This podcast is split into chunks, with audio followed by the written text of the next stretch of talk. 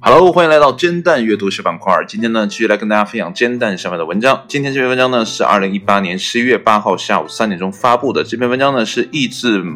啊，我看一下叫 Metro 啊，有译者呢是 Major G 创作工业协议 B Y 杠 C 发布的。那这个在录节目之前呢，我也在想哈，就是我每次开头都是说啊，欢迎来到这个小板块嘛，我就在想要不要改一下，因为现在非常流行的就是啊某山泉的那个，我们不是什么什么的啊什么生产者，我们只是搬运工，所以我也在想，我要不改一个，就是啊我不是煎蛋制造者，我只是煎蛋的搬运工啊，我回头再好好构思一下，看看要不要换一个开头，我觉得还蛮有趣的。那大家如果呃听到呢，你有什么好建议呢？好高招呢？可以指点一下哈。那好了，我们来看今天这篇文章是怎么说的吧。呃，这篇文章的标题呢，呃，我感觉大家都有所经历哈。标题是这样的：你站起来的时候会感到眩晕吗？反正我有的时候蹲下去再站起来就会觉得，哎，需要缓一下，然后会有点啊晕晕的感感感觉哈。不知道这篇文章呢有没有啊阐明它的原因，或者说啊有没有什么解决办法？好吧，我们一起来看吧。你或许毫无所觉，但每当你站起来的时候呢，你的身体都要承受不小的负担。那些呢在后台默默运行的器官、组织、系统，为了让我们人类在完成最简单、最基本的动作时呢，不至于当场晕厥啊，而费心劳力啊。由于呢血压突然下降。被称为压力感受器的特殊神经元呢，开始行动，激活血压啊这个补偿程序。那么科学家们呢，也是直到最近才大致的搞清楚了它们的功能。那么考虑到生物体内压力呢，是呃这个压力感受器的呃机理细节呢，让研究人员呢感到了困惑，将近了一百年啊。所以呢，这是一项相当了不起的成就。现在呢。呃，斯克里普斯研究所的团队呢，已经确定了两种能够感知血压变化的啊，并控制压力感受器反应的蛋白质啊，这是一种蛋白质啊。一旦呢出现血压降低，你的身体将接受啊增加心率的指令，将更多的血浆泵到大脑，以对以应对嗯这个脑供血不足。并确保你不会仅仅因为想去一趟洗手间就昏倒在地。那么这项研究的动机呢，植啊根植于呢啊这个发展基础科学理论啊。这个文章呢，我感觉这个专业性词好多呀，我读起来好困难啊，大家就忍受一下吧。呃，但这些研究结果呢，可能提高我们对人类健康的理解，所以呢，具有重大的。啊，实际的转化意义，这是啊斯克里普斯研究所的微生物学家，这叫 Adam 啊说的。那上面提及的两种蛋白质呢，啊一个是 PIEZ O1 啊和这个 PIEZ O2，呃这个几年前呢由这个就是 Adam 啊首次发现。那么从那以后呢，研究表明呢，他们在我们身体里呢做了很多的有用的工作。那现在呢，我们知道还包括参与压力感受器的反射机制。在对小鼠的实验中呢，那些呃不产生这个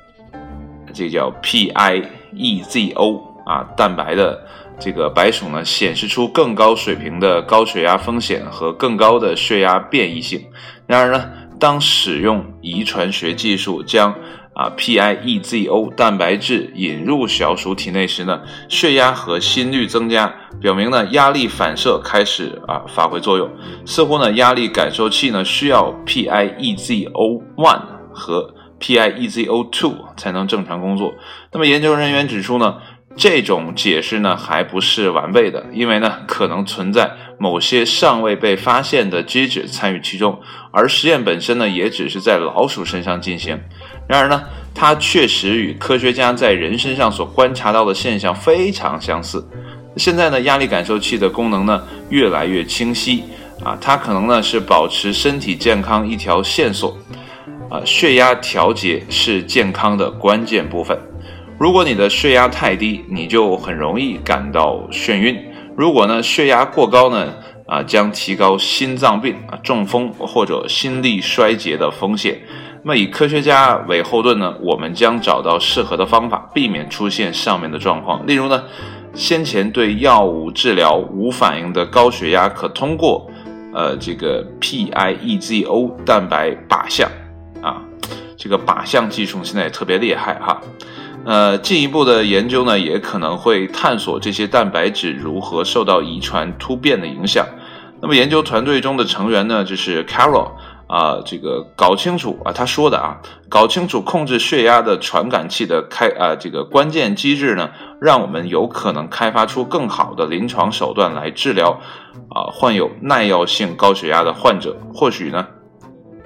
针对任何啊血压控制的问题啊，这个科学啊，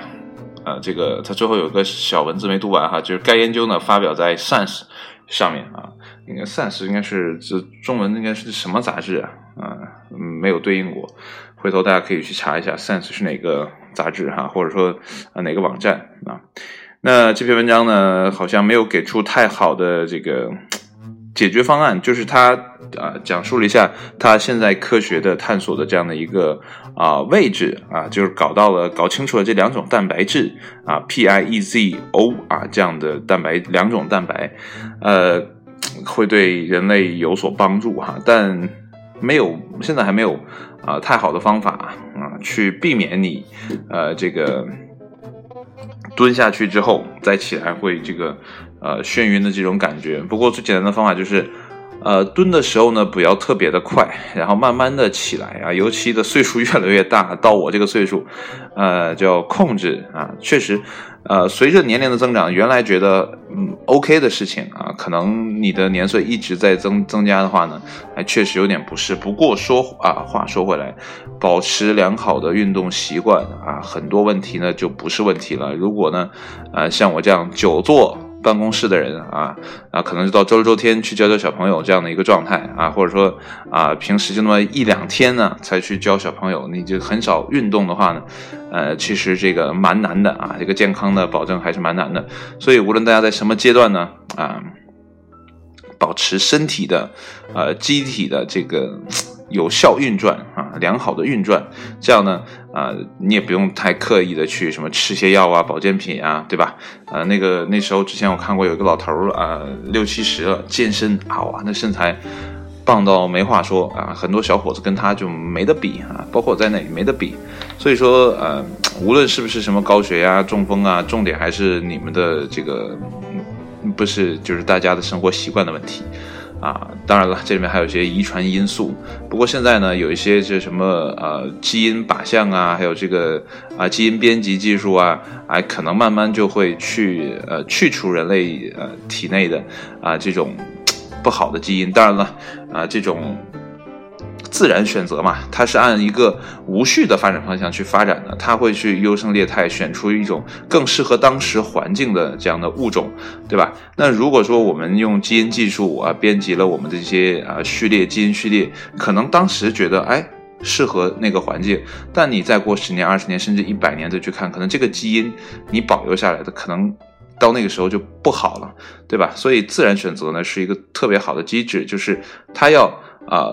无序的去发展很多，然后去慢慢适应这个环境，然后随着时时代环这个演化呢，再去产生啊更适合当时环境的这样的一个东西。所以呢，无论你现在处于什么样的一个状态啊，你是不是有啊不良的这样的基因遗传？我觉得大家都啊放平心态，找到自己的这样的一个定位，然后呢，每天保持一个健康的心态。积极的去参加啊一些运动或者是一些啊团队的这样的合作啊，比如打打棒球之类的啊，多去交交朋友啊，少在一个人在家里。其实都说给自己听，我现在就每天一个人在家里啊，要不然晚上也没有这么大段的时间可以去录节目嘛，对吧？所以一切呢，大家还是怎么讲，还是按照原来的生活方式，不要太快的去改变，嗯。那些老的生活方式，我觉得老的生活方式也不错，对吧？大家下了班还可以坐在一起聊聊天啊，说说话呀什么的。现在工作节奏确实太快了，然后加班呢也可能是一些普遍的问题。呃，因为人类才呃文明时代才多少年，对不对？啊，我们还保留着原始的人类的这样的呃上古时代的那种基因，对吧？所以我们可能还是比较喜欢啊，大家聚在一起或者搞一个篝火晚会，才是我们啊每天晚上要做的一个事情。那好了，今天呢节目就到这里了，也不知道这篇文章有没有帮到你哈。呃，不过我还是有个小经验，就是慢慢的蹲下去，慢慢的起来。啊，这就会减少你的啊眩晕感。好了，节目就到这里，谢谢你的收听，我们下期节目再见，拜拜。